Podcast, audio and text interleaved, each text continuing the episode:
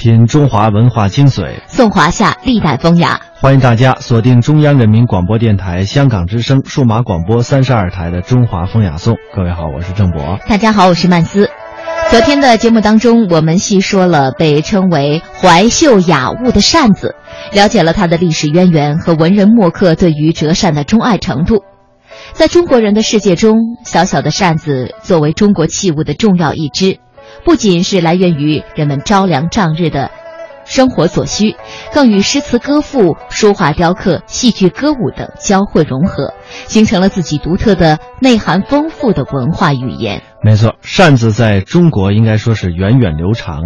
自其在上古时期出现之后，随着朝代的发展，它的功能啊，由最初的帐面、遮阳挡风、纳凉，逐渐演变成了以扇面，呃，在上面啊。题诗作画为核心的扇子文化，那么在扇子上作画，这始于三国时期。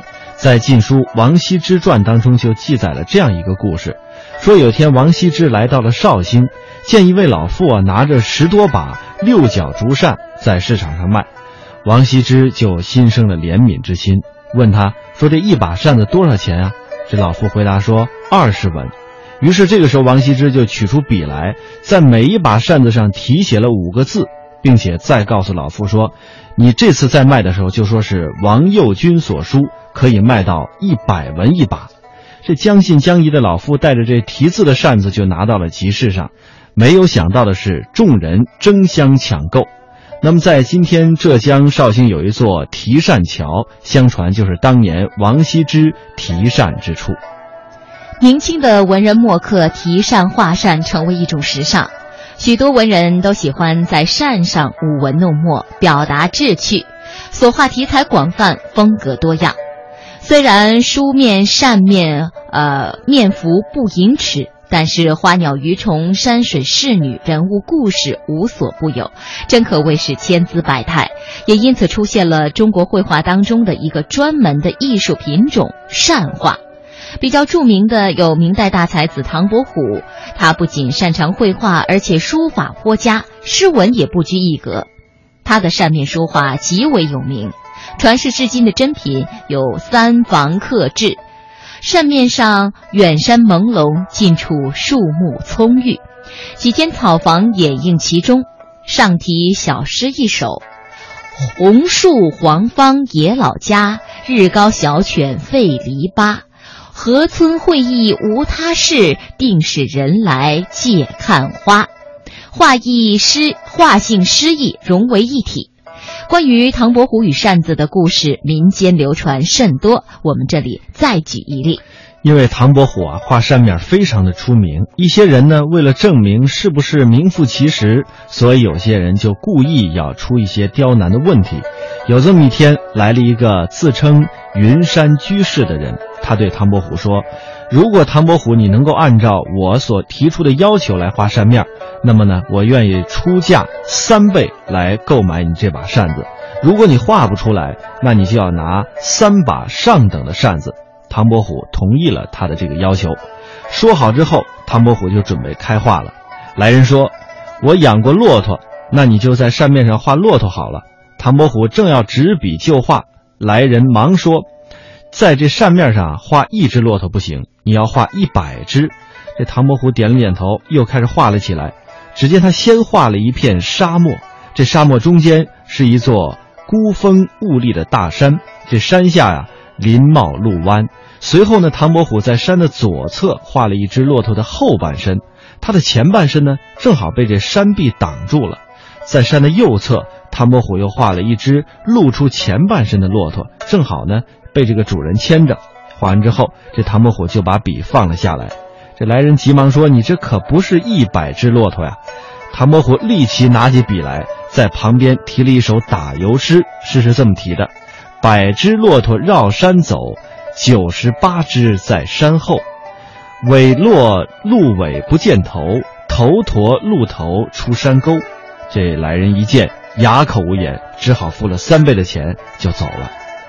明代的另一位擅长画扇子的是著名的书画家文征明，现在保存在南京博物馆中一柄书画折扇，就是他留下的一件精品。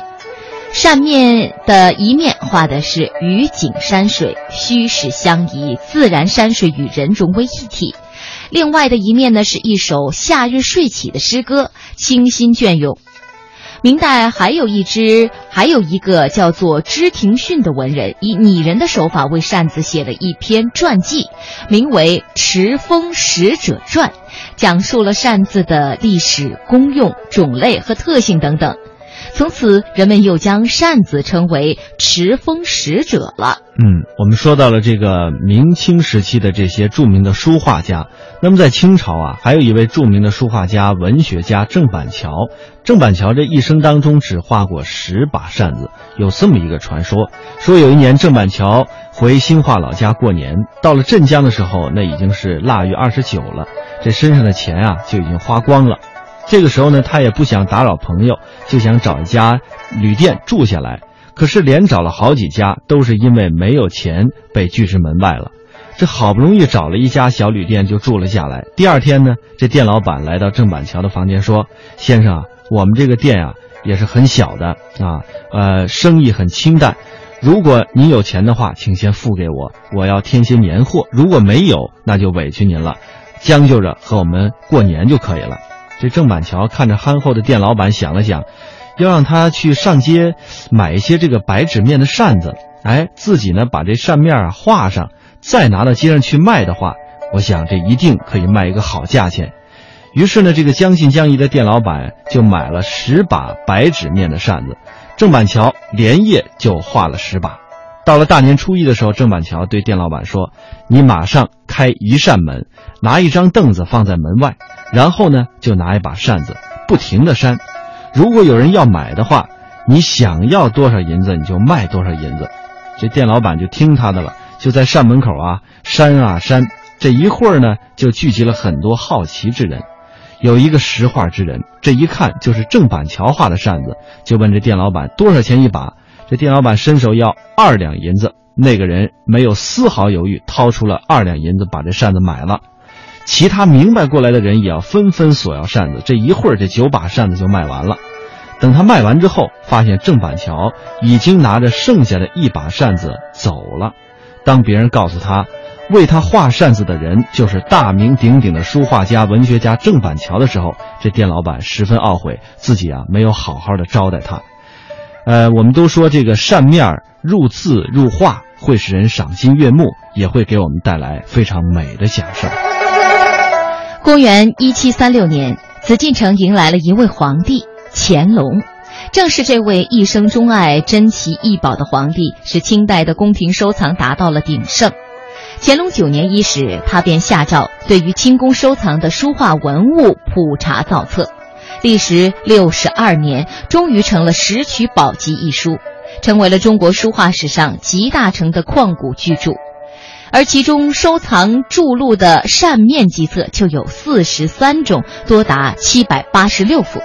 那么，为什么人们对这个小小的扇面的收藏如此乐此不疲？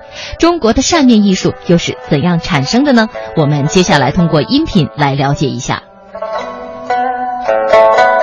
东汉末年。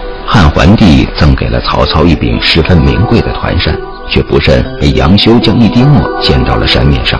于是杨修急中生智，把这滴墨画成了一只欲飞的苍蝇，还赋诗云：“小小苍蝇岂能撼大树？巍巍大象确实怕老鼠。老天高高在上，人人畏，唯独飞虫遮成满天雾。”以此来借喻曹操的功德。于是，这个雾点成营就成为了中国扇面绘画的开篇之作。到了宋代，尤其尤其是宋徽宗的大力推动，这种扇面画才兴起起来。扇面画已经不是在扇子上作画了，而是在扇面上画画，也就是扇面形制上画画。画家是主动地利用这种扇面形制来创作自己的作品，我们也称之为扇面画。扇面画是我们国家所特有的一种绘画类别。宋徽宗在后世人的眼中实在是一个昏庸的皇帝，但却是一位出色的艺术家。他一生痴迷书画，在位期间还特别设立了皇家的画院机构，招募众多优秀的画家在这里专事创作。这幅宋徽宗召集的《琵琶山鸟图》是流传至今较早的一幅扇面绘画。图中枇杷果实累累，枝叶繁盛，一只山雀栖于枝上，不仅片片树叶均不雷同，甚至连山雀的斑斓羽毛和神态也栩栩如生。在宋徽宗的引领和推动下，一时间天下丹青名手纷纷研习笔墨，经营画扇。在流传至今的宋人画册中，百幅小品仅扇面就占了六十多幅。可见宋代团扇扇面在当时的中国书画界的重要位置。宋代大诗人陆游也由此感慨：“吴中进士君知否？团扇家家画舫翁。”宋代时候，扇面绘画这种大量兴起以及高度成熟，对绘画风格不可避免的会产生影响。比如宋代小品中有将近三分之二都是扇面画。扇面画呢，它。带动了这种小型制绘画作品的兴起，因为在以往呢都是大型制的绘画，无论是长卷还是立轴，画山水都是上留天下留地，当中立一布景。而南宋的时候开始兴起了一种边角取景，也就是局部取景。这种局部取景呢，就非常适合这种小型制的绘画，扇面的绘画，也可以说是扇面绘画诱发了。这种边角之景、局部取景的绘画风格产生。南宋扇面的边角取景，把画面的空白处大大增加，用有限的景物衍生出无限的意蕴，给观者以无画处皆成妙景，言有尽而意无穷的想象空间。不过，真正将扇面艺术推向极致的，还是明清时期的折扇扇面。就到明以后，因为我们这个扇子越做越好。所以文人就开始在上面呃绘画写字，在扇面上绘画写字是要有一点特别技术的。那个祝英明啊，就是很有名的书法家，他曾经说过，在扇面上写书法，特别是写草书啊，就好像美人在瓦砾上跳舞啊，因为那扇面是凹凸不平啊。画画的话，比如画山水，画山水大家知道应该有个地平线，对吧？不管你画出来不画，总是有在那儿。然后扇面是一个扇形，你看那个地平线该怎么处理？所以这里面有点技巧。然后我们中国在明代，就是不但是解决了这个在扇面上怎么作画写字，而且呢，画出来写出来反而更有一种味道啊，成为一种特独特的小品的美术啊。那么这个东西的发展以后呢，是明以后擅自流传到文人的阶层、知识分子的阶层、宫廷。啊，就上层去是一个很重要的原因。那么又为成为人们之间的一种人文交流的载体啊，大家互相惆怅，写一首诗给你，那就不一定写一张纸来送给你了，可以写在扇子上。折扇一条弧线，上宽下窄，仿佛一道儒雅的彩虹。无数的文人墨客都因迷恋它优雅的形制与方寸之间巧妙构思，挥毫泼墨。清代鉴藏家吴荣光在《文征明书画善册》中说：“到明代四家，唐沈文求始为书画，未为无下人书画扇面之风气。之后，松江画派、清六家、四僧、扬州八怪、金陵八家，都在扇面上写下了辉煌的一页。与宋代注重形色不同，明清时期的扇面更加追求得向外之象的神韵。”文人们不仅将诗书画融为一体，还把画中的景物与人格道德联系起来，寄情于景，情景交融。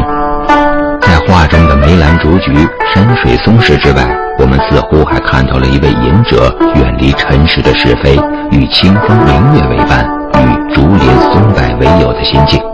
这种超然的意境，或许正是明清扇面的魅力所致吧。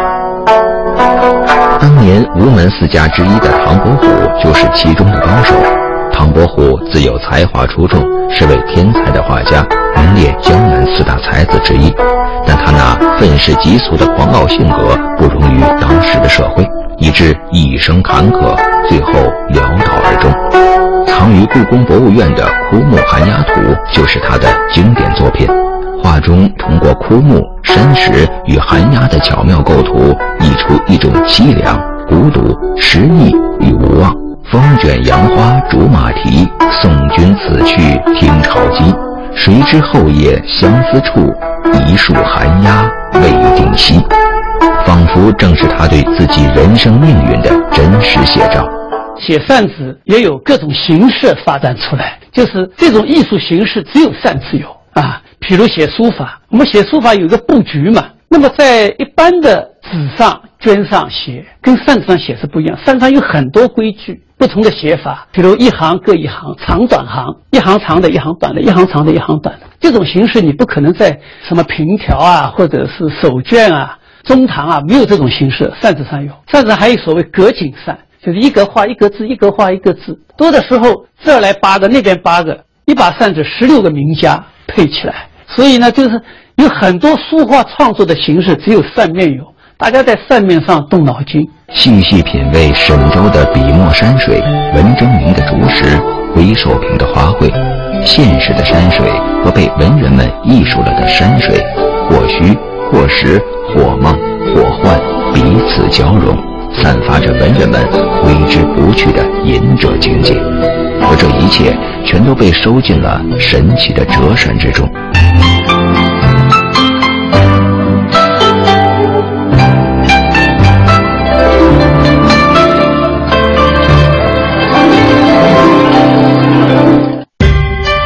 风风，国之风尚；雅雅，国之韵味。颂三山五岳，歌诸子百家。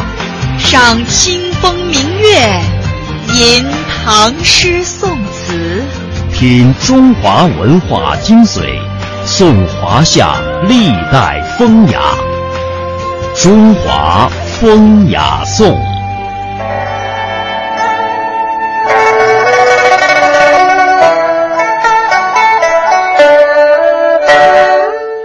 位于江苏省西北部的苏州是一座精致的江南小城。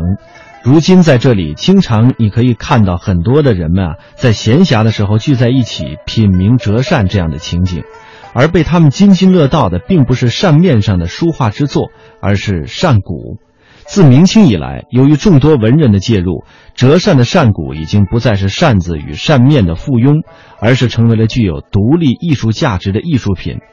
据明代沈德福所著的《万历野获编》当中记载，今吴中折扇，凡紫檀、象牙、乌木者，巨木为俗制；唯与棕竹、毛竹为之者，称怀秀雅物。其面重金亦不足贵，为古为时所上。那么这竹制的扇骨究竟有着怎样的精妙之处呢？下面这段纪录片带您去感受着怀秀雅物的。大雅风骨，竹子对于上古来说，首先是它的那种柔韧度，适合于做上古，扇起来非常的适手，给人感觉非常舒服。另一点就来说呢，竹子的那种观赏性是要高于木头的。比如说玉竹，玉竹本身它从它的这个质地就来看，颜颜色像象牙，它的那种细腻程程度又像玉。所以我们又通常又叫它玉足。这种玉足呢，本身它又能随着年代的增长，它能在颜色上起些微的变化，这又是木头所不具备的。比如说，刚拿来的竹子是发特别特别淡黄色，但是你在手里把玩几年之后，它开始变黄，由黄慢慢的再变成橙黄、棕棕红。等等等等，在古代文人们的心中，竹子同一些其他材料相比，颇有一些独特之处。它虚心有节，轻拔凌云，不畏霜雪，随处而安。它的这些特点，很自然地与古代贤者非淡泊无以明志，非宁静无以致远的情操相契合。在中国人的心中，竹子早已被赋予了人的灵性。升华成了一种做人的品格和情操。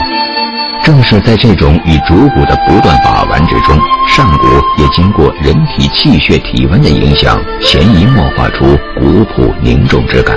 于是，这种物久通灵的享受，使人们对竹骨的追求精益求精。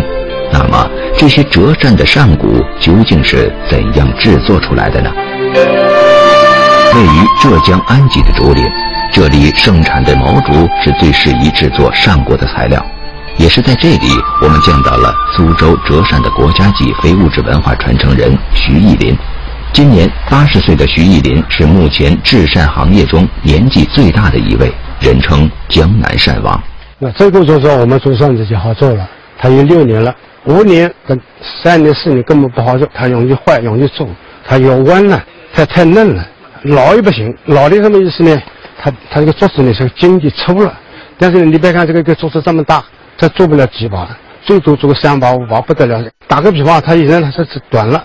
他做不了，不好做扇子。在上古的制作中，不仅选材严格，之后的加工更为精到。裁好的竹料还要经过开片、煮、晒、去油、造型、打磨等十几道工序，历时半年方可制扇。如今，徐玉林虽然已经退休多年，但仍然执着着这门手艺。于是，他在自家的旁边建起了一间不足八平米的工作室。徐玉林告诉我们。在制扇行业中，对于上鼓的要求极为苛刻。两片大鼓无论从色泽纹理还是弯曲角度都要对称一致，每片小鼓的厚度也要打磨到不足一毫米的三分之一，还要薄厚均匀。可以说，制作者的每一刀都在如履薄冰。在中国的折扇之中，苏扇的造型最为丰富，那细腻优美的线条，正如那苏州园林中建筑的屋脊。吴门书画中的笔触一般，多一分即显得臃肿，少一分则显得瘦弱。其中仅仅是上鼓的骨形就有排茄、如意等几十种，再配以短至六七寸、长至尺二的上骨，少则九根，多则三四十根的小骨，不同组合，这样粗略的算下来，可以达到四百多种。其中最为关键的就是于扇头的造型上，这可是制扇艺人大展才华的地方。最开始呢是方头扇，在明代时候是方头扇，就是一个方头，什么都没有，很古朴。再到后来出现了和尚头，这是最流行的一种头。什么叫和尚头？大家想想，圆圆的、光光的，其实形成了扇子柄部的尾部的一个圆状。球状物，这种球状物大家想一想很难做了，它是一种属于三维空间了。它是先做成方头，它再镶成圆头，所以这种和尚头，据说在当时是一个高精尖的一个工艺，一般的工匠做不出这和尚头来。根据民国的《无限制》记载，马勋、李昭、刘玉台、蒋苏台、沈少楼皆上工之最驰名者。马元头、李尖头、柳方头、蒋沈则方圆并精。后来随着文人与制扇者设计的不断增多，工艺也愈发复杂，又出现了燕尾、如意、金鱼、灯笼、葫芦等三百多种花型，甚至把象牙、玳瑁、犀角等名贵材料都加入其间，仿佛画龙点睛，浑然天成。苏州折扇向以水扇闻名，它表面的光洁水润，仿佛是昆曲中的水墨调般的温婉润泽，被誉为扇鼓中永恒的经典。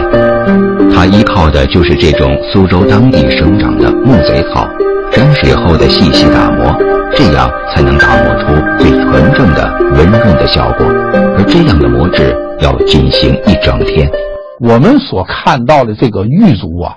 它是没有斑点，越是没有斑点，它不容许你有丝毫的瑕疵。我们最后的光洁度的这个打磨是非常关键的，而且这种打磨要丝毫看不出痕迹来。我们有一句成语叫“踏雪无痕”，你既然踩在雪上还不能留有痕迹，你打磨了还不能留下痕迹，还不说你，你看打磨的非常光和，上面再。磨到什么地步还不行，还看不出磨来，就好像天生的一样，就是这样天生丽质，一看出来就这么剔透，就这么晶晶莹，就这么透亮。这里边正是玉足最难最难的，而且是它的一个最高境界。然而，中国折扇自明代诞生六百年来，虽然式样种类不断出新，但是制扇行业却从没有留下任何的扇谱。现在的人们仅仅能从一些史书中见到对至善名家的简短记载，却无法见到他们的遗作，制作之法更是无从谈起。于是，在最近的几年中，徐玉林的大部分时间就都花在了这个书桌前。他要将他研究出来的这些心血一一描摹记载下来，做成一部善谱，为后人留下历史的印记。我们也希望折扇扇骨能在后辈人的手中继续熠熠生辉。